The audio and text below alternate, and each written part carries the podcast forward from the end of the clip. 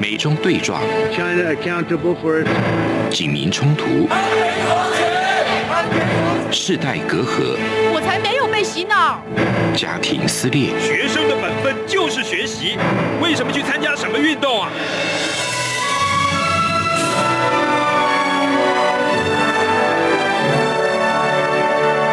我们可以聊一聊吗？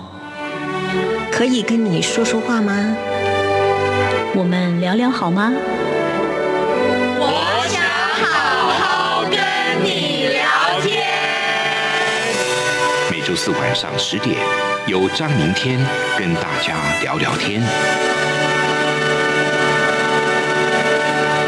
各位听众朋友们，大家好，欢迎收听中央广播电台。又到了这样看香港，想跟你聊聊天的时间，我是主持人张明天。呃，我们今天呢，就直接先来欢迎线上的来宾，是香港大纪元时报的主任，那同时呢，他也是真言真语 YouTube 频道的主持人梁真真姐，欢迎您。啊，张明天你好，很高兴同见这个台湾中央广播电台的频道和台湾的观众们见面。哇，我们也觉得很荣幸哦。呃，因为我们曾经有一集节目是采访台湾大学的政治系名誉教授明居正教授，然后他当时呢就引用他朋友说的一句话，他的朋友说呢，嗯、要如何衡量现在香港的局势呢？有一个参考的指标，就是去看香港的法轮功还有大纪元的情况，就可以知道现在香港的情势已经恶劣到什么程度了。那因为最近香港法轮功还有大纪元的状况是接连不断，先是这个法轮功的景点，好一直有人去攻击跟破坏。那后来呢，是在今年的，就是二零二一年，呃四月十二号的凌晨，大纪元报纸的印刷厂哦，是第五次遭到了四名流氓的暴力攻击，那导致呢，大纪元有好几天的报纸都没有办法如期的出刊。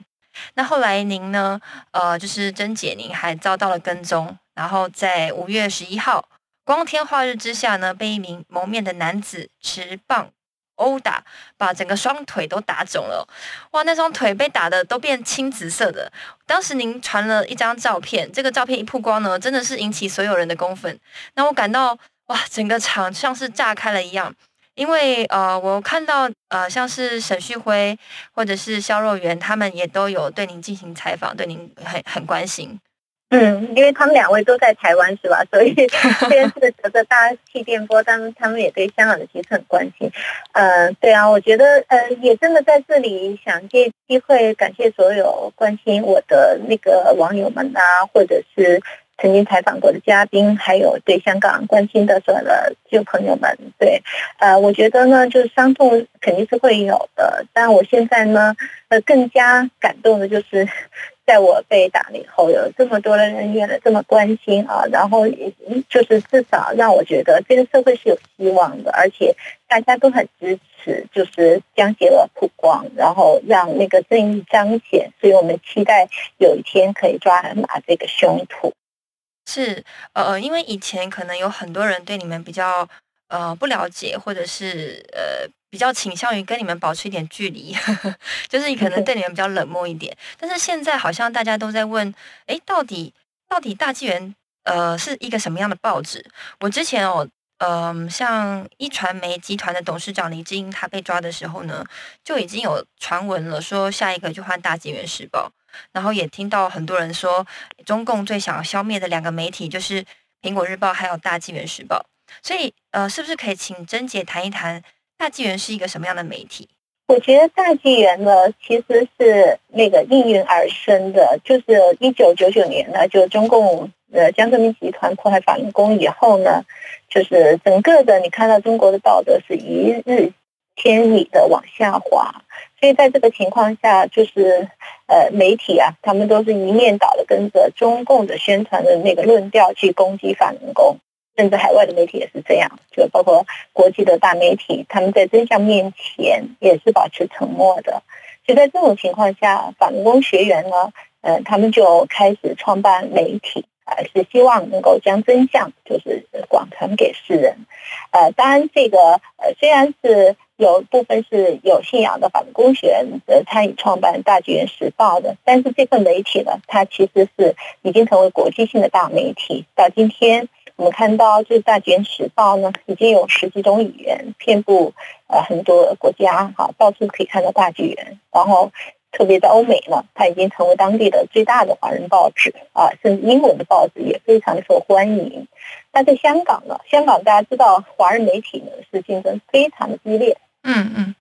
对，所以呢，其实香港的地方，这个新闻自由非常重视啊。所以我们一般讲，香港有两大的这个基石，一个是法治的自由，一个是新闻自由。所以香港它的角色很吃重，因为很多的华人大事，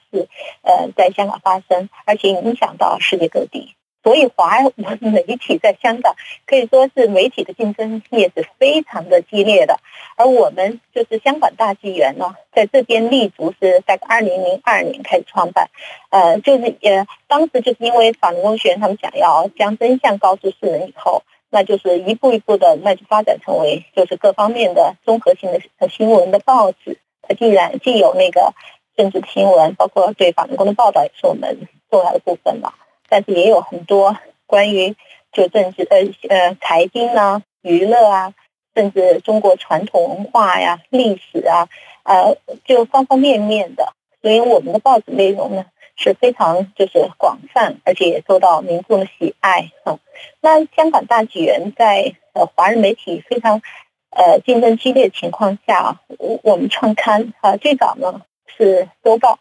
呃，周报一个星期出一次，其实压力也很大。到二零零五年开始呢，就转为日报。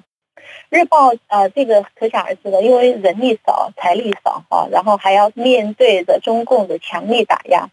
因为我今天认为他们说啊，他们想要取缔苹果。第二个是到大纪元，其实我觉得，呃，其实大纪元在创刊开始就已经是中共的眼中钉、肉中刺，当时都没有办法让大纪元灭声。现在。都十几二十年了哈，在大家越来越了解到法轮功的真相的时候哈，也对于大纪元呃从排斥到那个没有人要没有人要看到现在，《纽约时报》都以头版来问候大纪元，所以可以从这里反而看到大纪元的影响力。我相信他们想要做呃跟跟他能不能做得到是两回事。我对大纪元的前景还是充满了信心。因为今天在这样一个就是呃乱世中，呃在充斥的谎言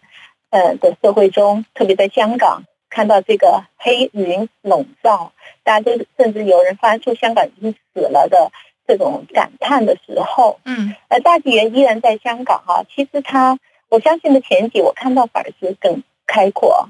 是呃，我们在台湾哦，流行一句话就是说，如果你讨厌一个人，就要叫他去办报纸。不知道在你们香港是不是也有这样子的呃这一句俗语哦？那呃我我但是刚刚听到就是您提到说大纪元是呃为了创办是为了讲真相，但是呢，因为呃媒体要报道真相应该是媒体的本质，一个是天职，那所以我想各个媒体应该都不会说他们报道的是假象。不会有媒体说他报道是假，除了中国的 报纸，它只有日期是真的以外，其他都是假的。那所以就想请问一下，哎，是不是可以再告诉我们多一点？就是像，因为你刚刚也提到很多，呃，说大纪元的内容很丰富，有财经、有文化，呃，等等很多版面。那你们跟苹果日报的报纸有什么样的不一样的地方？其实呢，我觉得这种比较其实是很。其实完全不一样的。首先呢，大纪元它是国际性的媒体，就我们的焦点，我们的那个角度是比较国际化的。而苹果日报呢，它是一个就是 local 的报。啊，就是他们是比较贴地气啊，用香港人说法，所以他们可能无论是语言啊，都比较贴近广东话，然后采访的呃角度啊什么，当然他们的人力更多啊，因为他整个苹果大楼都会看到，警察去搜都有三百多人，那你想里面的工作人员可想而知，对吧？所以呢，苹果日报它当然实力是比就是这个就人力呃记者的人力，还有它的那个 cover 面，呃，就是从这。个角度是比大纪元多，但是呢，大纪元呢所所负呃所担负的是全球的这个新闻报道，因为它是全世界都有那么多的呃报社哈，然后同时呃在特别在西方，大纪元的影响力已经日增呃，大家都可以看到，就是我们的点击率呀，在全球的排行啊，这个都是呃有数据可查呃，就是。本地的报刊来讲，就大纪元跟苹果，那我们这边是强强很多。嗯，即使在呃香港本地，我我觉得从二零一九年哈、反送中运动开始，大纪元的视频啊，就是包括我自己经营的这个真言真有频道，呃，那个点击率也很高。嗯其实我们像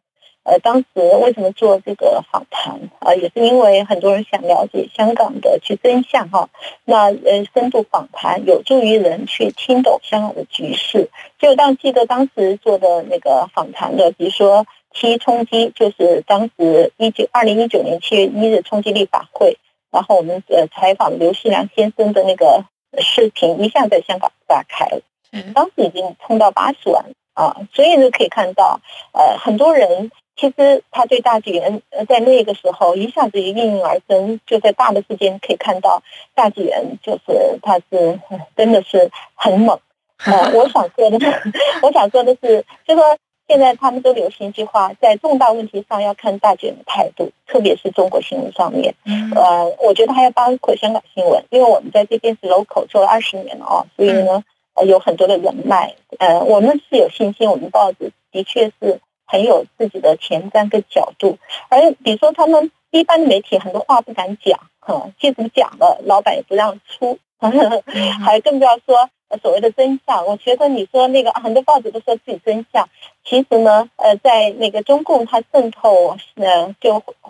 传媒啊，这个都不用多讲，因为它在海外就是收买啊，跟那个控制传媒。呃，就是从香港记者协会的那个新闻自由报道都可以看到，就是很多媒体老板就收就人呃就是人大常委啊，或者是想做那个人大代表啊，想做政协委员啊，他们就向中共去呃低头。所以，这是苹果日报有些禁忌，他们也是有的啊，比如说法轮功的新闻，他们也不是报的很多，而且很多时候，甚至我想讲的是，苹果日日报曾经刊登了就是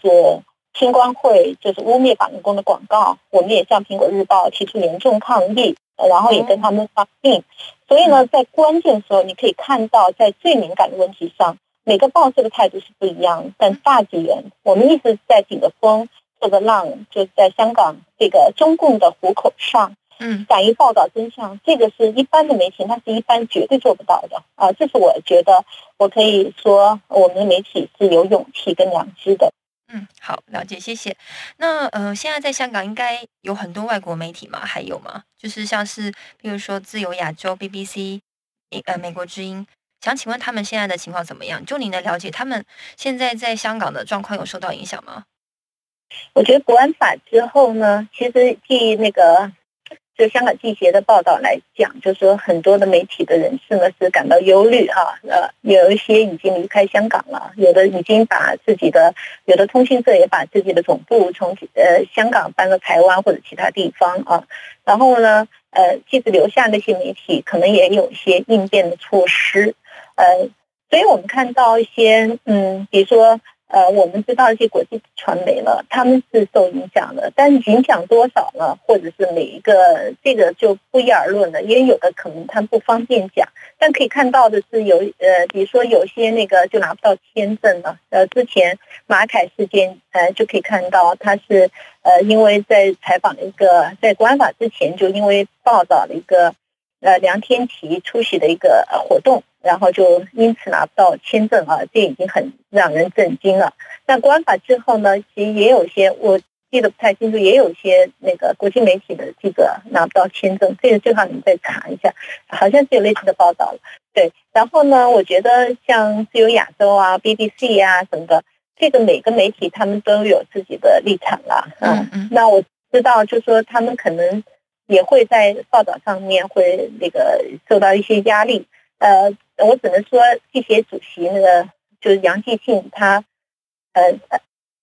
呃杨杨继信，对，这记协主席杨先生，他接受我采访的时候，我也曾经问过他们，就国际传媒在呃管法之下的那个压力，他们就说在选取题材方面都会受到影响，因为到底这个呃采访这些人会不会给自己带来一些危险啊？啊，这个很有意思，比如说呃，他我们采访这个人，他之前。可能没有说他违反国安法，嗯啊，就突然间这报道出街了，然后呃就告他违反国安法。我们这篇报道到底会不会踩了红线啊？这都是很难去理清的，因为国安法的呃，正如大家所知道的，它的内容是很空泛，嗯然后也相当的广泛，而且呃，就很多不太清晰的地方，所以大家都不知道那条红线在哪里。嗯对于记者新闻做新闻来讲，本来就说，呃，其实是什么？所谓的新闻自由，就是说你在选举题材方面，只要是呃嗯，就符合新闻自由的原则，你就可以去做嗯。但是在这样的情况下，你自己就会自我审查，这已经新闻自由受到很大的影响了。所以我觉得，对于国际台传媒来说，他们也会有这样的忧虑哈。我们看到，就是甚至有外国媒体去采访黎智英的时候，也被跟踪哈。好，那我们节目到这边，我们先休息一下，马上回来。feel 出感动，让爱飞翔，带您认识台湾文化之美。RTI。好，欢迎回来。呃，现在是这样看香港，想跟你聊聊天的节目现场，我是主持人张明天。我们今天的来宾呢，是透过电话连线到香港的大纪元时报的主任梁珍珍姐，她现在在我们的线上。那我们继续呢，来透过她来了解一下现在香港，呃，他们传媒的情况哦。呃，珍姐，我记得在反送中的时候，你们有很多的运动现场采访的直播。那我印象很深刻的是，你们做了很多影片，是香港的年轻人对你们说，呃，他们以前对你们很不了解，对你们很冷漠，但是呢，现在终于明白你们在做的事情了。那您自己呃有遇到过这样香港的民众吗？可不可以呃为我们呃说一下这些民众他们反送中之后跟之前的转变？啊，我觉得这样的例子呢，在我的采访中是就是不胜枚举了。因为 举一个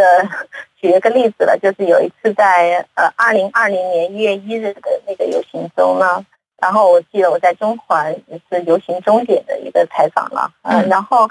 我就站在那个大街上拿着新唐麦克风，呃，因为我们是行者新唐人，然后大姐也是都是一个 media group，对，然后呢，摄影师在我旁边搭档，然后。他们看到我麦克风，然后就排着队向我们，就是向我们鞠躬道谢。然后我就顺便从这排着队向我感谢的这市民中呢，就是挑选一些采访。而那个场面其实是很震撼的，让我自己也忍不住就说有点就是鼻子酸酸的这样去去采访他们。那我觉得这里面都那些他们都是向我们表示感谢，因为我们真实的在记录这个历史。呃，我觉得最多的就是他们的感受是这样子的，他们就觉得原来他们不了解法轮功，呃，甚至对我们有偏见啊、甚至呃不喜欢我们。但是呢，当中共在二零一九年就通过这个送中条例啊，就是让世界看清楚了共产党的邪恶，以及他想要呃用这个方法去打压香港民众的时候呢，很多香港民众觉醒，然后但是发现。其实真是报道他们不是他们所依重的这些主流传媒，比如说我们看到一些主流传媒七二一的画面是看不到，就是白衣人打的啊。嗯 如果光看那个，所以哎，他就发现原来《大纪元时报》才真真正正的，就是作为其中一个主要的，就是网络媒体啊，当时一下子很多是看我们的网网播嘛，对，他才真真正正的在记录他们所发生的事情。呃，很多的事情真的是很火爆，我们那时候的点击量很高，嗯，就是有时候我一条采访，我只能说我自己了，其他的我还没有办法去讲。有时候采访我一场一呃，通常一个活动一个游行，我就采访几十个民众或十几二十个，就反正就是尽量的把他们的心声记录下来。嗯有时候那个他们很真实的故事，都是几十万的点击的一条小小的影片啊，是因为这就是最真实的。嗯而且他们是含着泪在那讲啊，有的说七二一事件才让他觉醒的。嗯他说，呃，就原来都就是不相信呃共产党，呃，甚至认为共产党是好的，但是经过了这个香港的这些大事件之后呢，嗯他们真正觉醒了。呃，他们也很希望，也很喜欢我们的采访，所以他们就说，原来呃法轮功学讲的是真的，原来活在器官真的是真的，因为他们看到很多浮尸，嗯他们很多太多的疑问，呃，很多年轻人就这么消失了啊，大家没有没有知道，就是就是只是看到在那个无名的坟墓增加，到今天为止还有很多的真相未了啊。嗯，很多大事件香港人都记住了，即使今天中共想要在香港抹去这个历史，我们看到七二一呃查册事件啊，已经呃去报道真相的记者反而被告有罪啊，这些都是中共想要抹去这个历史的一些踪迹，更更说明他们很害怕这真相。而，大惊小怪呢，在这个时候呢，我们就是通过我们的视频让民众记录下了这个历史，所以他们 很感谢我们。呃，所以他们也因此对法轮功学有了一百八十度转变哈。所以我们看到今天今天我被袭击了，很多香港民众呃真的是留言很多，然后甚至中文泽先生转发了。在以往是不可思议的，因为你看到。二零一二年的时候，林慧思老师事件的时候，林慧思老师为反攻学员在街头遭遇不公，而，大声疾呼的时候，看到的情况是，就中共是对他进行文革式的的批斗，他甚至有精神抑郁。当时民众还没有那么多人为他站出来说话，嗯，但是今天是他们是真真切切的在支持法轮功，在为法轮功学员。就是他们的勇气而站好，我觉得这个就是很大的一个转变，就是呃，变成我们大学在这边，呃，其实那个影响啊，还有民众的喜爱度是日增。嗯嗯嗯，我记得很清楚哦，在去年二零呃前年啦，二零一九年的时候反送中运动的时候，其实我在台湾也很想要了解香港呃在游行街头抗争的情况。呃的行动的情况哦，那我也是有看您的直播，我还记得 您就是拿着那个好像新唐人的麦克风，呃，到处采访经过您的路人啊，好像也很随机的这样。那我就看到一对呃一呃两两位男子，年纪比较大年长的，他看到你说哦你是新唐人，感觉有点害怕，可是最后我看他还是接受你的采访，所以我想说这个转变哦，这个这个过程您肯定是深有体会。所以想请问甄姐，因为呃，您刚刚提到法轮功嘛，因为您是不是还有另外一个身份是香港的法轮功佛学会的会长？对对，因为呃，我是就是信仰就是反攻嘛，所以呢，我自己修炼反攻有二十多年的历史。那当会长也就一年的时间，其实很多还在学习中。那这个所谓的会长，呃，也不是也没有钱，也没有利，只是为大家服务。呃，那呃，而且疫情下也没有什么游行啊，呃，所以呢，我们做的事情也就是让反攻能够进一步有兴趣学习法轮功的人，可以在香港可以能够找到法轮功，然后能请到书啊。然后能找到练功点，只是提供一些基本的协协助，这是我们信仰的部分。哦，因为全世界好像都可以看到很多地方都有法轮功学院的，呃，这个叫景点嘛，像是在台湾台北一零一、台中的日月潭，或者是高雄的六合夜市，也都有这些呃法轮功的景点。这些景点就像你刚刚讲的，他们的用途是为了让人家想要学练法轮功去呃去摆的摊子吗？我觉得要澄清一下，其实这些景点只是向民众去讲清真相。我的目的不是让更多人来学练法轮功。我觉得那修炼呢，它就像佛家讲嘛，就是佛度有缘人哈。那我们 也是觉得信仰它是信仰自由的，你想不想修，想不想练，不是谁拉你就会去修会去练。特别在中共打压法轮功这么严重情况下，有多少人？真的能够走进来，呃，这个都是他个人的选择了。嗯，但是呢，我们在呃香港法律工学院，他们呃在两二零零二年左右开始呢，就设立在各大真相点去讲真相啊，呃，目的是向中国民众去讲清法轮功学员受迫害的真相，到底共产党是什么，到底法轮功是什么？呃，是这样想让他们在大陆受。洗脑宣传的这些人有机会去看到另外是呃这个不同角度的东西，呃，所以呢，在香港就是法轮功真相点啊，呃，都成为香港的一个特殊的风景线，也成为香港一国两制的象征，所以民众都很接受我们。是因为我有许多香港的朋友，他们都认为香港已经沦陷了。刚刚您在一开始的时候也有提到说，呃，香港。已经没有希望了，但是呢，您对香港还是很乐观的。这部分是不是可以请你谈一谈？就是您对香港还是很保持很乐观的看法？因为你刚刚也提到说，呃，香港现在国安法很多媒体它都会自我审查，那大纪元这个部分，他又要如何呃维持他报道真相的这个呃使命？然后可是又不受 国安法的这个影响呢？我觉得就是我想讲的就是这样，就是作为有信仰的人，他是相信邪不正正的。所以我感觉香港呢，它这个地方被历史赋予了特殊使命，就像在一次活动中，反送中的一个活动，香港年轻人他们拿着麦克风讲，啊，我们是被神选中的人。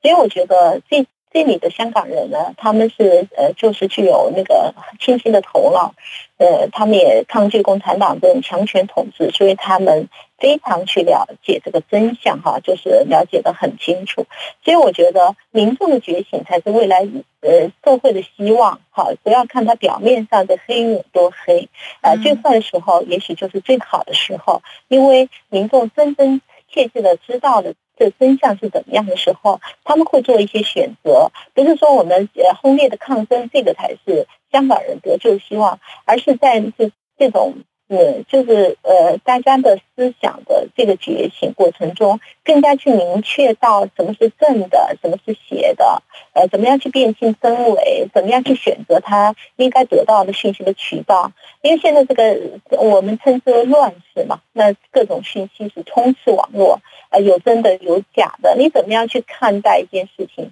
那我觉得大纪元我们还是充满希望，因为我们经历经了这个风风雨雨。呃，历经这个重重的这个关难，但我们依然在这里，是因为我们有这个报道真相的这个使命。所以呢，我在这里看到的是民众越来越喜欢大纪元，也越来越支持我们的媒体人，这就是我看到希望所在。哇，非常感谢珍姐今天接受我们的采访哦，我觉得真的非常难得，因为虽然珍姐遭到这样子的，呃，被这种暴徒袭击啊，整个双腿被。啊，真的，那个那种那种照片真的是太震惊了。那可是呢，我在你身上我看不到一点仇恨，然后也看不到任何的恐惧。相反的是，我我觉得，呃，还给了大家，就是呃，给了很多人满满的正能量哦。那我希望这种能量呢，是可以充满整个香港的，然后充满这整个世界的。因为最近台湾的疫情哈也非常的严重，跟。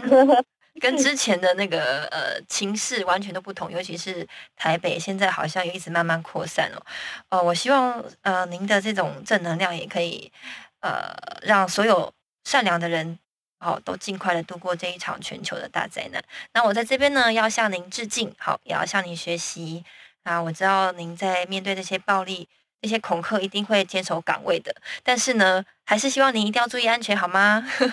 好，谢谢。明天我希望大家，呃，其实呢，吃点苦不是坏事，而是能够把眼光，就是你尽量不要去想黑暗的东西。你在那个黑暗的时候，你总能看到光明的地方。所以我是很很感恩的一个人。我觉得有这么多人来支持我，我已经天天都充满泪水。所以我觉得，我如果小小的伤口让那么多人能在正义的一边，那我觉得。我觉得这个是一个非常好的事情，所以呢，呃，其实呃这并不重要，就是大家吃点苦，或者看到疫情啊，或者看到很多不想见到的事情发生，但是也许让我们大家能够学会怎么从怎么能够去选择一个就是能够互相呃就充满正能量的一个角度去想问题啊，我觉得这个也可能也是可以思考的地方。嗯嗯，真的是要向您学习。好，那我们再一次谢谢听众朋友们的收听，欢迎来信到我的 email，我的 email 是 tomorrow 三零九五 at gmail dot com，t o m o r r o w 三零九五 at g m a i l 点 c o m。那我们下周四晚上十点再会。